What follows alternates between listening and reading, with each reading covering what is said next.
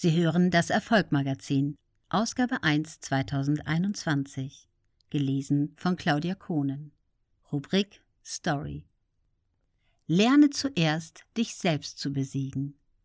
Dejan Sekulic räumt mit hemmenden Gedankenmustern auf. Was du über dich selbst denkst, bestimmt, wer du bist, welche Chancen und Möglichkeiten du dir einräumst, welche Kämpfe du kämpfst oder lieber vermeidest. Dejan Sekulic musste diese Weisheit hart lernen, doch gerade dieser steinige Weg, dieses eigene Erleben, Erfahren und Verarbeiten formte ihn zu dem Status Quo-Crasher, als der er heute Menschen den Weg weisen kann, über sich selbst hinauszuwachsen. Als kleines Kind schielte Dejan Sekulic sehr stark.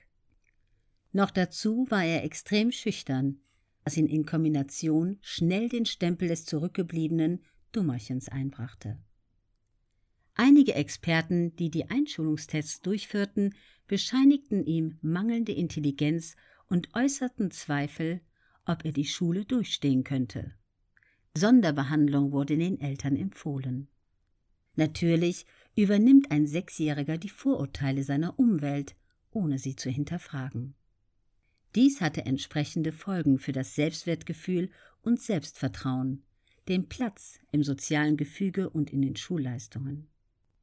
Von einem Lehrer wurde er regelmäßig vor der ganzen Klasse unter anderem als dumm und zu nichts zu gebrauchen bezeichnet. Es wurde als kleines Wunder angesehen, dass der Junge die mittlere Reife schaffte.